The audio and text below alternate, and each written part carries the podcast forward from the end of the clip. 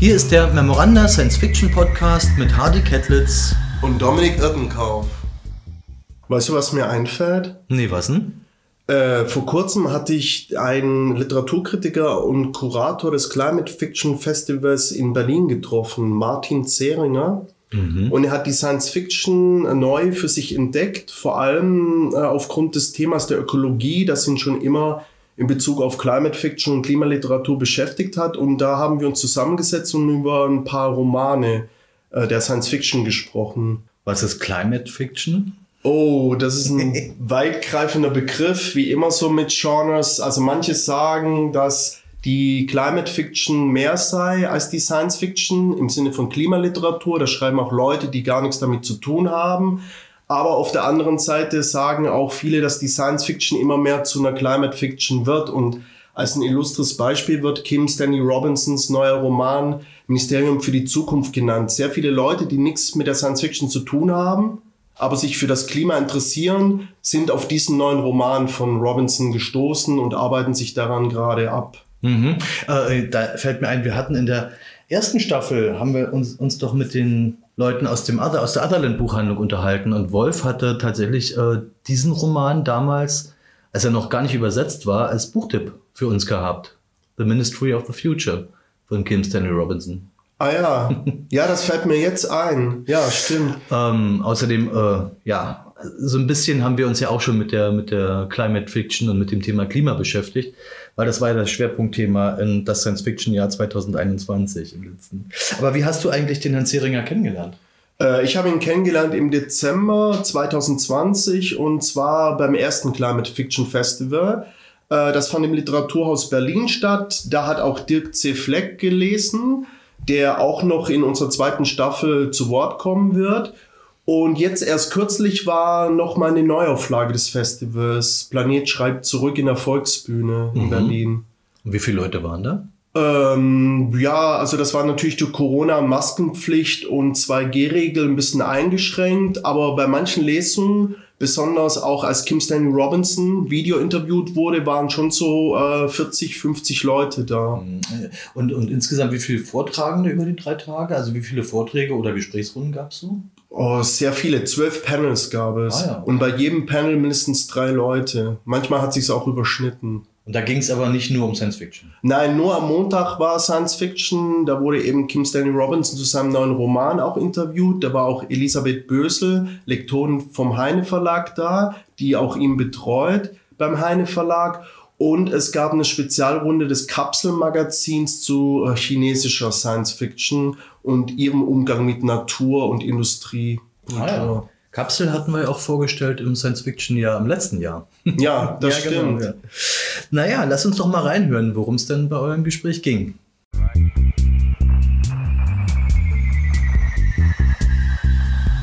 Ja, hallo Martin, herzlich willkommen zum Memoranda Science Fiction Podcast. Heute wollen wir ein wenig über die Beziehung zwischen Science Fiction und Ökologie oder Science Fiction und Climate Fiction mit äh, beschäftigen und mit letzterer hast du ja auch ähm, einiges zu tun. Genau als Beispiele wählten wir uns aus für Frank Herberts Tune Der Wüstenplanet, dann noch die Freien Geister von Ursula K. Le Guin und du schlugst auch noch die Siliziuminsel von Guifan Chen aus China vor. Was ist so die verbindende, was ist so das verbindende Element für dich zwischen diesen drei Romanen?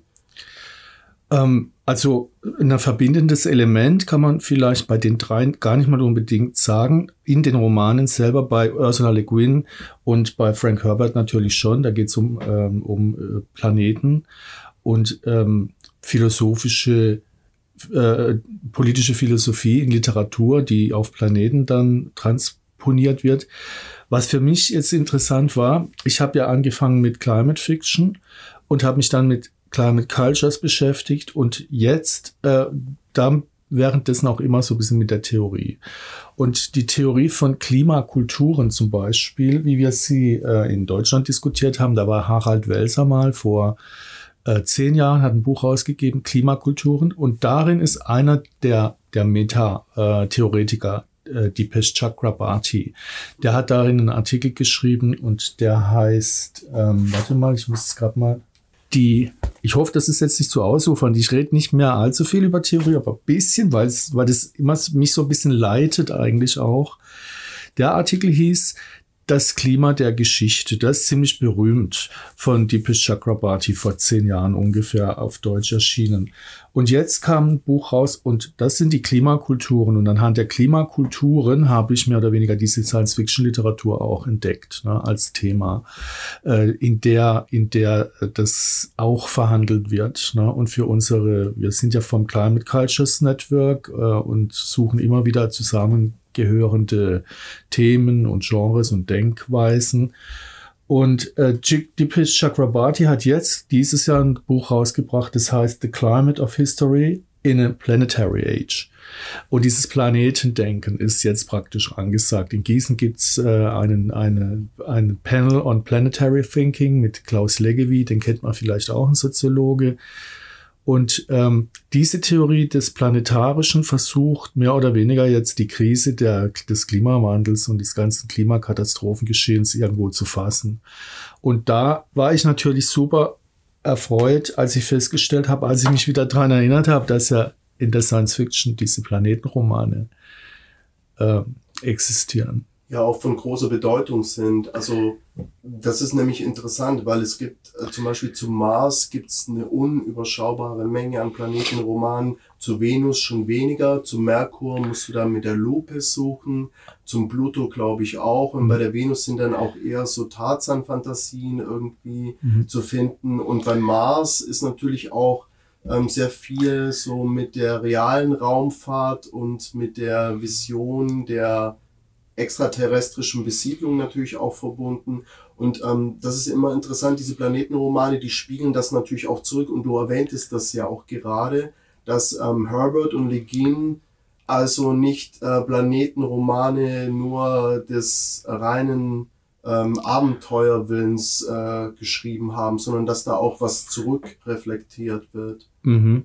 Ja klar, also mich erinnert es übrigens auch an äh, Kim Stanley Robinson, seine drei Mars-Romane. Ja, da ja, geht es ja sehr wichtig sind da, ja. Da geht es ja auch darum, wie man überhaupt eine, ein Klima erzeugt ne, auf dem Mars. Ich habe sie nicht durchgelesen, sind mir wieder mal zu dick. Ich habe die Zeit nicht dafür.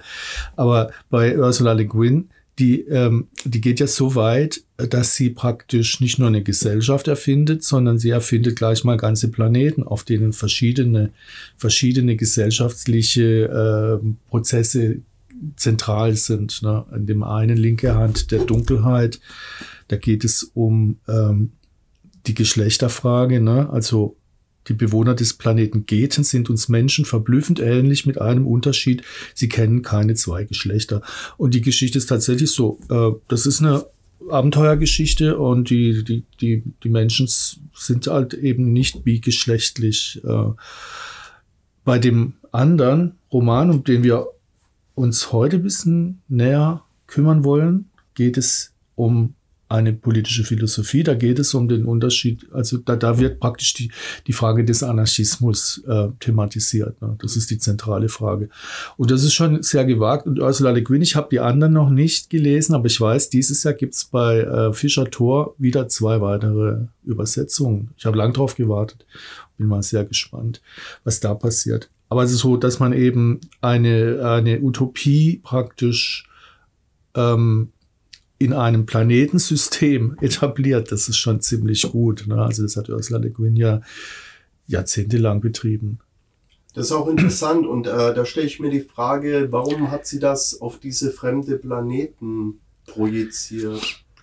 Oder wäre es wirklich anders geworden, hätte sie das, sie hätte ja auch ein äh, quasi Zukunftsroman der Erde schreiben können, in dem dann diese kapitalistische und sehr wohlhabende Gesellschaft auf einem Kontinent verortet ist, mhm. der eine Planet, und der andere ähm, ist dann einfach auf einem anderen Kontinent, wo dann dieses anarchische Moment dann bei diesem Rohstoffabbau zum Tragen kommt. Äh, ja, ja, sie hätte im Prinzip so die Systemkonkurrenz auch ähm, auf eine andere Art. Ne? Also auf der Erde spielend entwickeln können. Aber dann, ich glaube, sie braucht viel weitere Fluchtpunkte, weil es geht noch um viel mehr. Ne? Es geht nicht nur darum, jetzt zum Beispiel diese Rohstoffgeschichte. Das ist ja das, das Thema äh, auf, bei, dem, bei dem Roman. Wie heißt er denn jetzt nochmal? Ähm, Freie Geister. Freie Geister, die Übersetzung, genau. Die Übersetzung, ja. ähm, aber letztlich will sie ja, will sie ja, stellt sie praktisch die ganze Zivilisationsgeschichte in Frage, die Menschheitsgeschichte. Sie hat eine riesige, gewaltige Utopie, ne? Und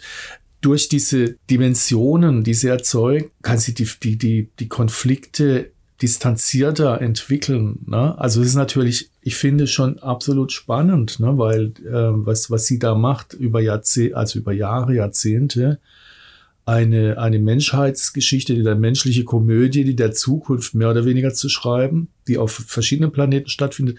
Und dann lässt sie aber die verschiedenen Planetenbewohner mit ihren, mit ihren verschiedenen Systemen und Denkweisen und, und Fortschritten immer wieder mal zusammenkommen. Ne? In dem Roman kommen sie dann ja auch mal, kommt, sie, kommt, kommt einer von Terra auch äh, dann plötzlich zu den beiden, die sich äh, systematisch eigentlich gegenüberstehen. Ne? Der, der Uras, der Planet, wo ein kapitalistisches System herrscht und Anaris, äh, ein Rohstoffplanet mehr oder weniger, wo die Anarchisten sich organisiert haben. Ja, auch eher so eine, so eine Wüste, kann man dann sagen, dieser ja. Anaris. Wüstenplanet oder ein Mond ja. sogar, ich glaube, ja. es wird sogar auch als Mond bezeichnet.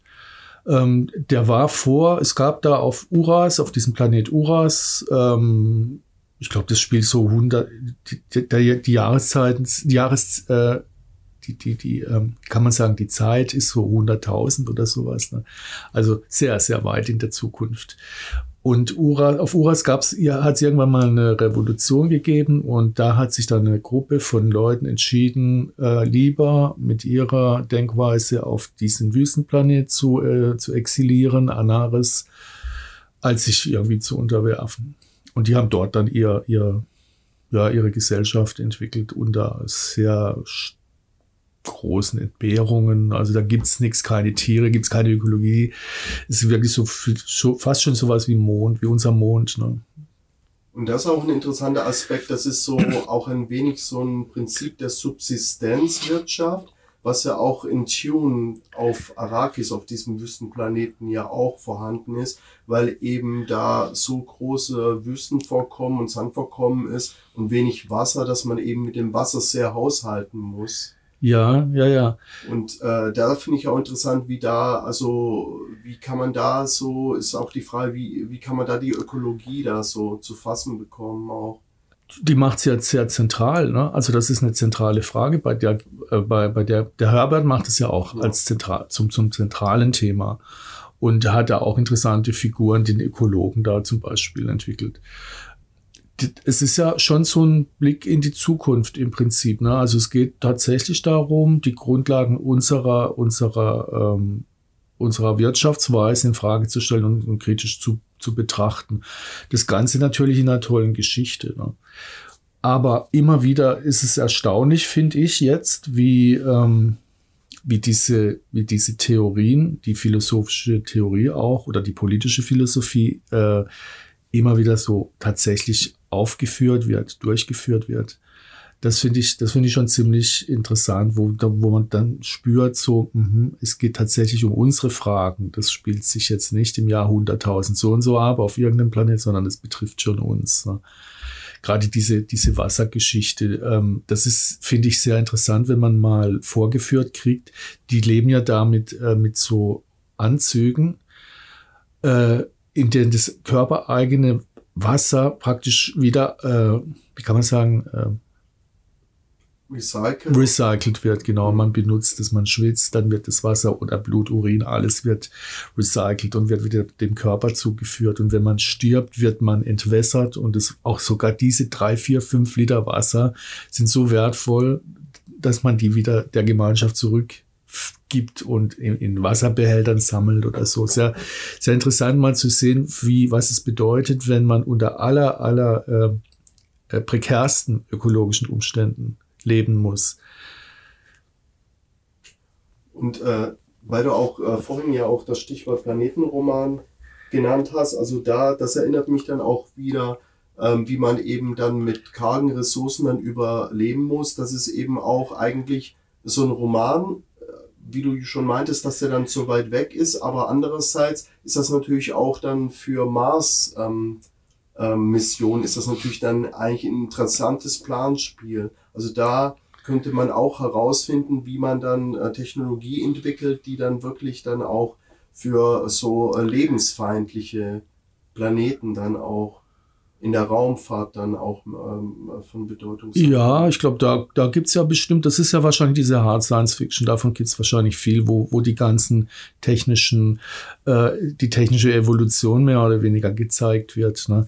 Ich finde ich finde jetzt diese Mars-Geschichten interessant im, im Kontext von Planetologie oder von unserem planetarischen Denken, wo wir versuchen jetzt, die große Krise mal zu fassen. Und für mich gehört ja dazu auch zum Beispiel diese Idee, den Mars zu besiedeln, ernst gemeint, durch privates Wirtschaftsunternehmen, ne, was aber erstmal die ganze Erde praktisch mit dem Satellitensystem umzingelt, um mit dem Internet Geschäfte zu machen, mit denen man nachher die Mars-Geschichte finanzieren will.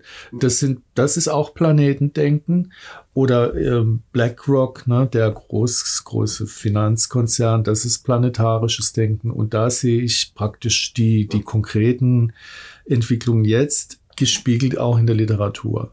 Äh, aber in der Literatur finde ich doch schon noch irgendwo utopische Momente. Ne? Also es geht ja schon darum, wie kann man ohne die humane den humanen Kern zu verlieren, doch, doch überleben. Ne?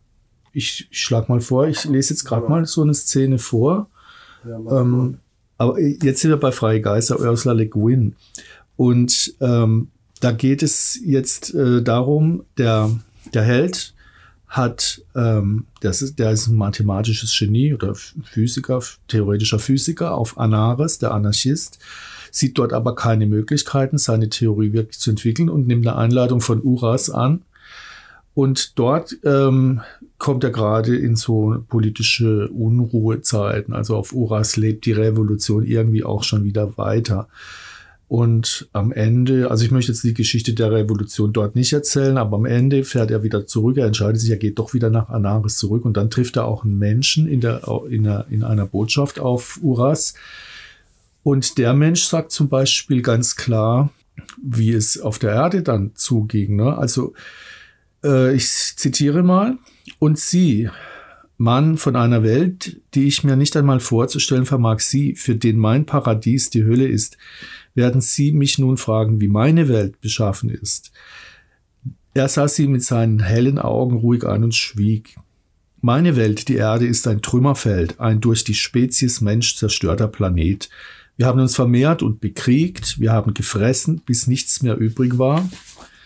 Und dann sind wir gestorben. Wir haben weder Appetit noch Gewalt gebändigt, wir haben uns nicht angepasst, wir haben uns selbst vernichtet, aber vorher haben wir die Welt vernichtet. Auf meiner Erde gibt es keine Wälder mehr. Die Luft ist grau, der Himmel ist grau, es ist immer heiß, sie ist bewohnbar, sie ist immer noch bewohnbar, aber nicht so wie diese Welt. Dies ist eine lebendige Welt, eine Harmonie. Meine ist ein Misston. Ihr Odonia habt eine Wüste gewählt, wir Terraner haben eine Wüste geschaffen. Wir können dort überleben, so wie sie auch überleben. Menschen sind zäh. Wir sind jetzt fast eine halbe Milliarde. Früher waren es neun Milliarden. Man sieht die alten Städte noch überall. Die Knochen und Ziegel zerfallen zu Staub, aber die kleinen Plastikreste zerfallen nie. Auch sie können sich nicht anpassen das sieht man ja schon, wie so, also wie genau sie am Puls der Zeit ist. Ne? Die Plastikgeschichte schon damals auf dem Schirm und ganz klar die Ökokatastrophe, ne, die während die, die Lobbys der Erdölkonzerne dabei waren, alles zu, ähm, zu vertuschen. Ne.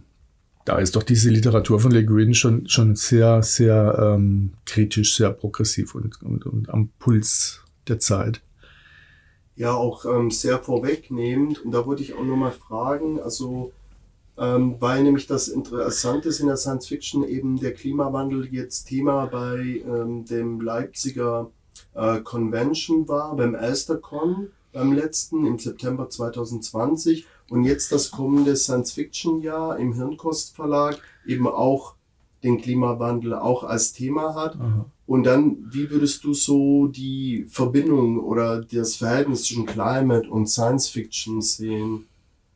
Climate und Science Fiction? Ja, genau, wie die zusammenhängen, hatten wir am Anfang nur mal kurz gestreift.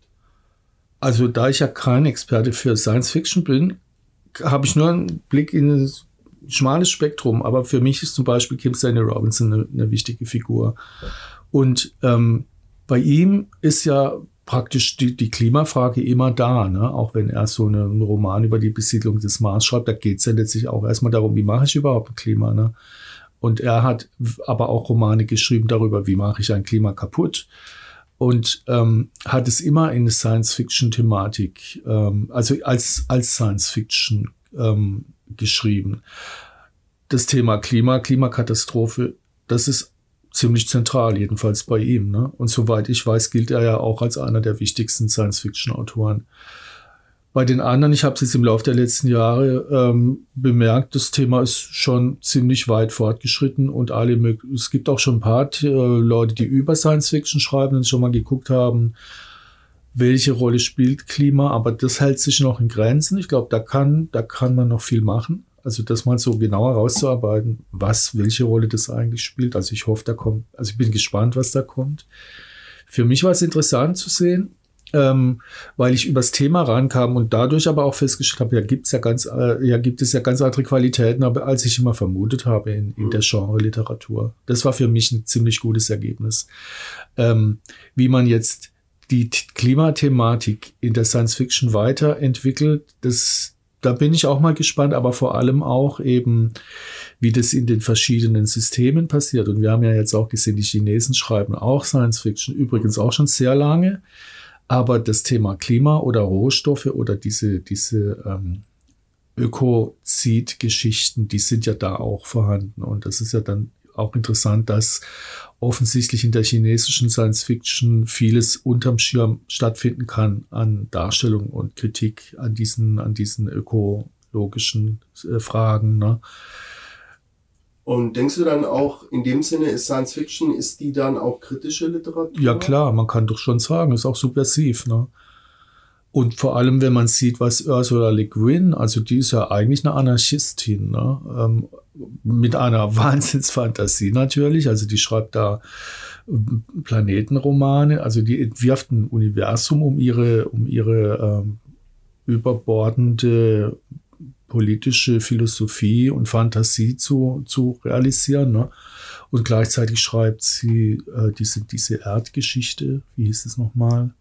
Erdsee. Ja, Erd, ja, genau. Ne? Der wiederum auch ganz klar, ähm, also der auf der Erde stattfindet, aber auch ganz klar so eine, so eine durchentwickelte Anthropologie praktisch ne, äh, darstellt. Also für mich war das ziemlich interessant. Ich weiß natürlich jetzt nicht, wie man ähm, die Fragen, also die, die, beziehungsweise die Fragen, die man an die Literatur stellt, kann die Literatur hier uns irgendwie die Klimafrage lösen oder so. Ähm, wie kann man die an die Science Fiction stellen? Weiß ich nicht. Kann die Science Fiction vielleicht technische, technische Potenziale uns vorführen? Wie siehst du es? Äh, das ist teilweise ein Problem, besonders auch, äh, wenn man sich da näher beschäftigt. Ich habe mich mal im Bezug auf Smart Cities mhm. mit der Science-Fiction-Literatur beschäftigt. Auch Bundesministerien für Bau haben das zum Beispiel gemacht und da habe ich auch die Studie durchgelesen.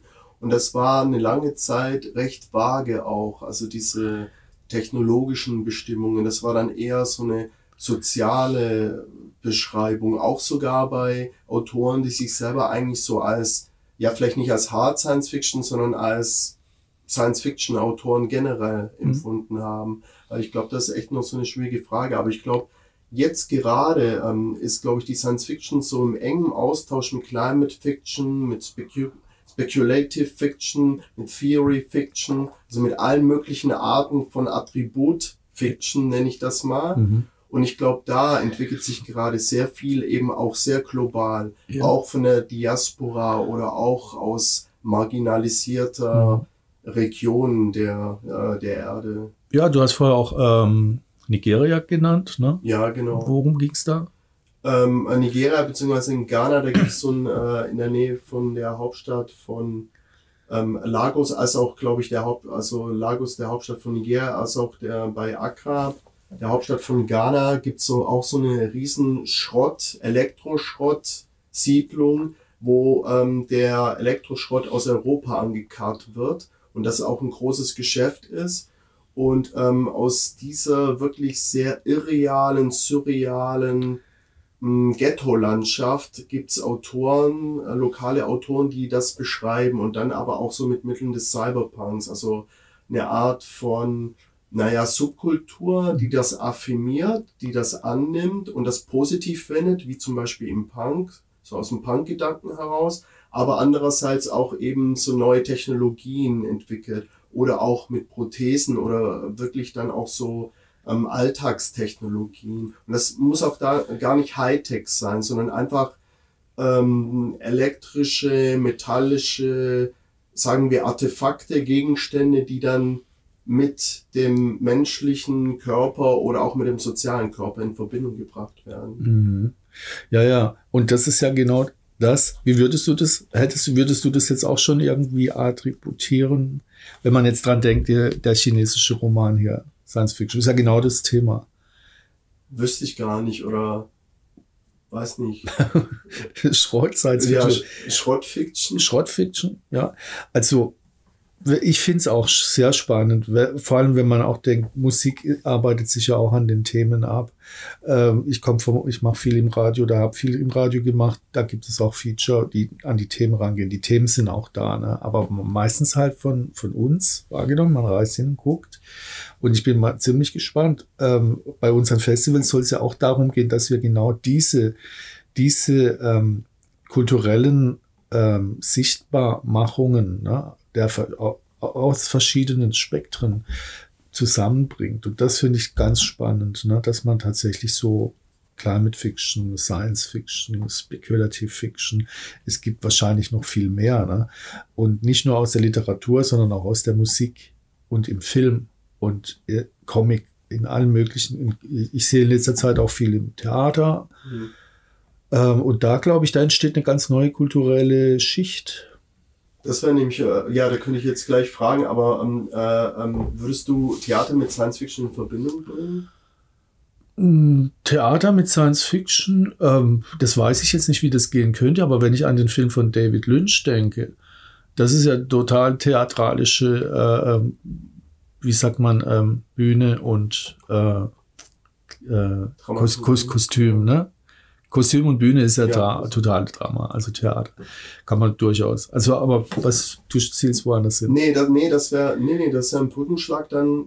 Du meinst ja auch die Tune, also die Wüstenplanet-Verfilmung von David ja. Lynch. Und das ist natürlich interessant, also wenn man, ob man das dann als Theater dann verstehen könnte, dann äh, der Wüstenplanet dann auch kann man bestimmt. Und dann würde man halt wieder im Gegensatz zum Film, wo es, wo es um die starken Bilder geht, die starken, äh, die starken Dialoge rausholen, die ja da verloren gehen. Das wäre praktisch so eine, so eine, das fände ich interessant. Glaube ich, gibt vielleicht auch schon, ich weiß es nicht. Du hast gerade erzählt, es gibt ein, ähm, ein TV-Serie oder was war das? Ja, genau. Zu Dune? Ja, genau. Und wie ist die im Verhältnis jetzt zu dem der David Lynch-Film ist ja nicht so toll angekommen. Also da, ähm, ich fand den super, also von der Optik her. Äh, das geht auch ein bisschen in, in die Richtung, aber ähm, also diese äh, Tune Mini-Serie, die ist auch ähm, recht ähm, Harrison, glaube ich, ähm, heißt der äh, Regisseur und der dann auch das, die Drehbuchadaption gemacht hat.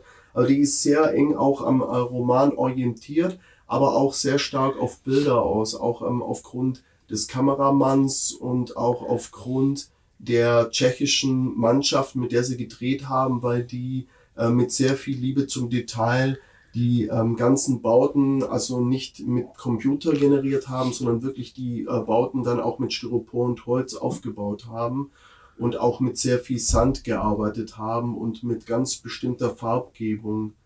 Äh, interessant ist auch nochmal bei Legin, also wenn man den Originaltitel sich auch anschaut, also das heißt ja Dispossessed. Mhm.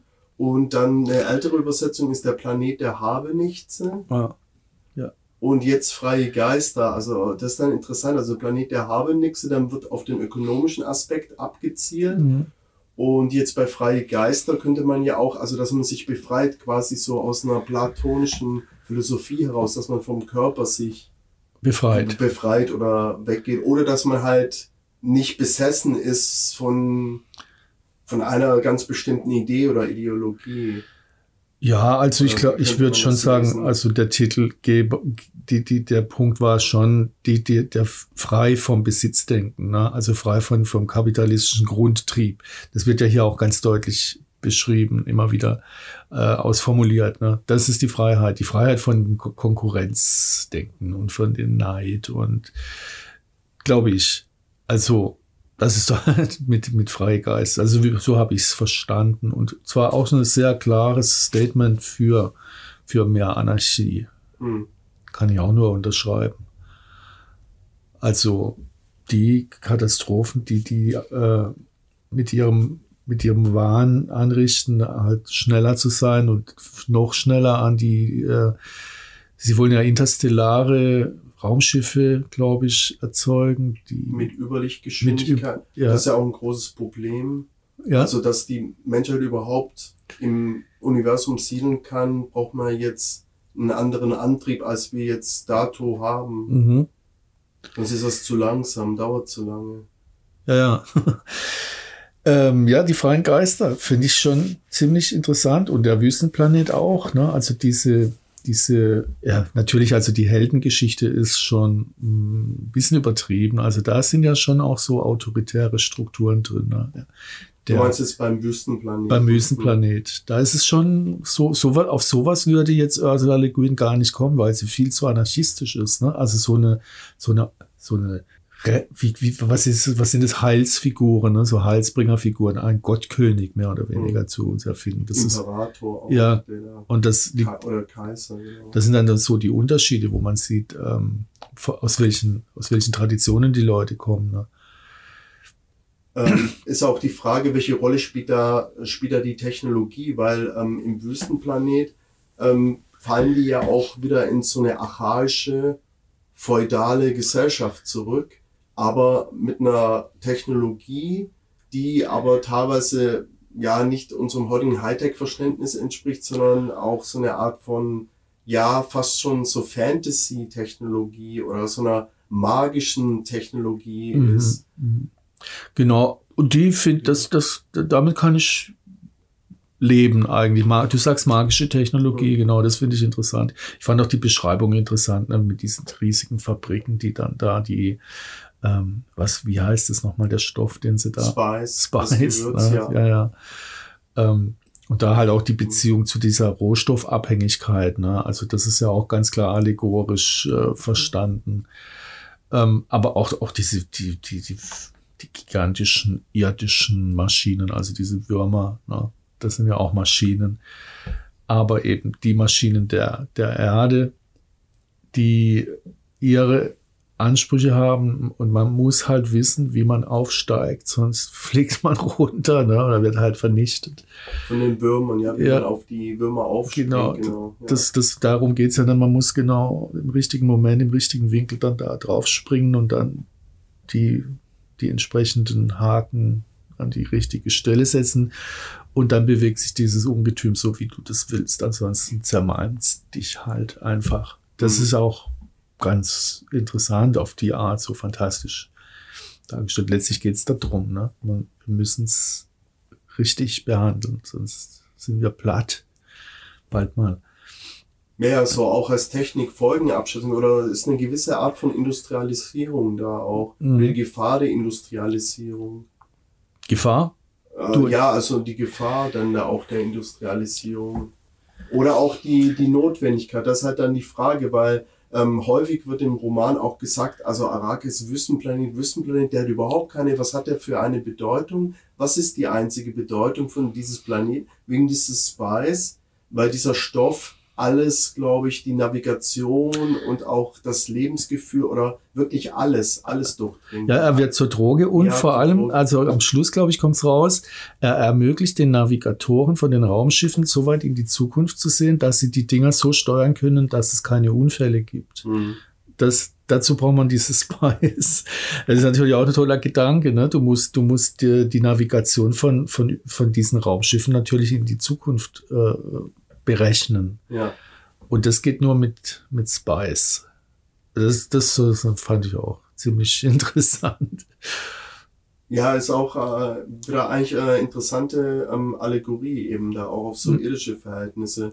Und ähm, da kommen wir auch wieder da zum Anfang zurück des Gesprächs ja auch, ähm, warum eben, warum das äh, an so ferne Planeten du, äh, transferiert wird. Du meintest ja, dass für Legin das war zu nah oder man kann kann man dann ausprobieren, wie irdische Verhältnisse in einer völlig neuen Umgebung funktionieren und da was darstellen damit? Ich bin mir nicht so ganz sicher und ich muss auch zugeben, ich habe die, ich habe die Romane noch nicht alle gelesen. Ich glaube, die heißen Hein, Hein, die Hein-Serie. Äh, das sind fünf oder sechs Romane. Und was die da genau jetzt jeweils an menschlicher äh, Grundthematik ent entworfen hat, das weiß ich nicht genau. Aber ich könnte mir schon vorstellen, dass ähm, dieses planetarische Denken äh, auch ein bisschen so einen Schutz gibt. Ne? Also ich könnte mir vorstellen, dass so jemand wie Ursula Le Guin, die schreibt ja eigentlich, die könnte ja genauso gut einen realistischen Zeitroman schreiben. Das hat, äh, das hat sie ja literarisch drauf, aber sie macht es nicht, sondern sie distanziert sich praktisch von, von den konkreten Verhältnissen und ähm, behandelt sie mit einer, mit einer Distanz und mit dem vollen Feuerwerk ihrer Fantasie und verlässt aber nicht die, Wirk die konkreten Fragen, ne, um die es geht für sie. Zum Beispiel jetzt zwischen, was könnte, könnte man eine anarchistische Gesellschaft, ähm, könnte die überleben, könnte die in Konkurrenz zum kapitalistischen System überleben? Äh, die Fragen bleiben aber man kann sie, sie, sie, sie will sie nicht als, als Sozialrealismus entwickeln. Und ich glaube, diese, diese Idee, tatsächlich Erzeuger einer, eines Planeten zu sein, ist ja ähnlich wie technische Fantasien, die heutzutage unsere Leute umtreiben. Ne? Also unsere, unsere äh, Ingenieure und Klimafolgen Manager, ne, die meinen, sie können halt mit gigantischen CO2-Absaugmaschinen jetzt die, den Laden retten. Das ist ähnlich fantastisch, finde ich. Aber bin ja mal, ich weiß es nicht, wohin es führt, ne? aber ich habe manchmal das Gefühl, dass so, so eine, so eine, so eine, eine Idee, ich, ich schaffe, ich mache meinen ganz eigenen Imaginationsraum tatsächlich als Planet. Es bleibt dadurch doch möglich, die Sache materiell zu beschreiben und zu entwerfen. Ne? Also es, es bleibt einfach physisch, es bleibt äh, sozial, es bleibt politisch real. Ne? Als wenn man jetzt sagt, ach, ich erfinde, ich mache halt einen Roman und erfinde da so meine Personage und die und eine Handlung und äh, schau mal, wo ich, wo ich hinkomme. Ich glaube tatsächlich ist es so eine, das planetarische Schreiben in der Science Fiction ist eine sehr ähm, spannende Sache, finde ich eigentlich. Und ich werde mich damit noch ein bisschen beschäftigen in nächster Zeit. Das wäre vielleicht ein Thema für das nächste Gespräch. Ja, dann sind wir schon ein bisschen weiter. Dann habt ihr, äh, oder ich weiß jetzt nicht, also ich werde jetzt mal Le Guin noch ein bisschen lesen, aber auch die anderen und vor allem auch so diese Theorien hier. Aber was ich interessant finde, wäre tatsächlich auch zu gucken, wie viel, wie, wie, ähm, wie gehen Autoren, kreative Leute äh, in den südlichen Ländern mit der Frage um. Ne? Also wir haben ja immer so diesen, diesen moralischen Blick, ah, wir die Täter, ja, die Opfer. Und wir müssen die Opfer retten. Ja, die, also uns würde interessieren, wie gehen die Leute eigentlich selber damit um, mit der Thematik, kulturell und kreativ. Das, das finde ich spannend. Und gerade so die. Und vielleicht auch unter so ähm, wirklich akuter ökologischer Gefahr, eben ja. wenn Müll aus der industrialisierten westlichen Welt da eben abgeladen wird, als ein konkretes ja. Beispiel. Mhm. Genau, das könnte man zum Beispiel als ein Thema nehmen. Das wäre schon ein Thema. Da könnte man diese, diese Schrottromane oder wie man diese Schrottthematik oder ein anderes Thema wäre vielleicht auch so die, die Fischerei. Ich glaube, da gibt es auch ziemlich viel, weil da käme man auch sehr mehr wieder Richtung Ozeanien und die Wasser, mhm. Wasserwelten, die uns noch so ein bisschen fehlen. Die auch ähm, genauso oder noch unbekannter als der Weltraum sind, mhm. die Tiefsee. Ja, genau, genau. Und da, Wissenschaftlich auch. Mh, also es ist unendlich, was man machen könnte. Aber diese Planeten-Romane wären ein Thema. Vielen Dank. Ja, ich danke auch.